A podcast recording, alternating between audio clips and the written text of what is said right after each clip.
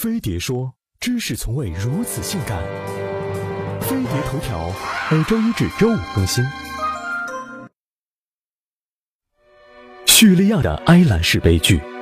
三岁的叙利亚男孩埃兰库尔迪海滩溺亡的照片让亿万人揪心。叙利亚的难民问题也引发了全世界的关注。叙利亚内战已持续五年，对于叙利亚人民来说，国家早已不是安身之处。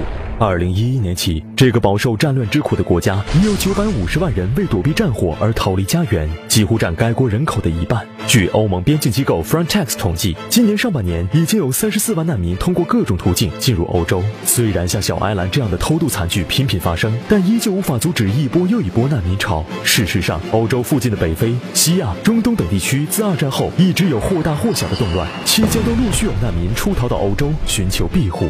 叙利亚局势走到今天。这一步自有其复杂的政治、宗教和历史原因，但和美国及其盟友等外部势力的强行干预也有分不开的作用。西方国家用支持反对派武装夺权的方式来逼迫叙利亚总统巴沙尔下台，这种有意拉偏架的做法，将叙利亚的前途和人民的福祉抛在了一边。西亚、北非一些国家当前的乱局表明，强推政权更迭绝不是什么灵丹妙药，也并不意味着一国就此能走上发展正轨。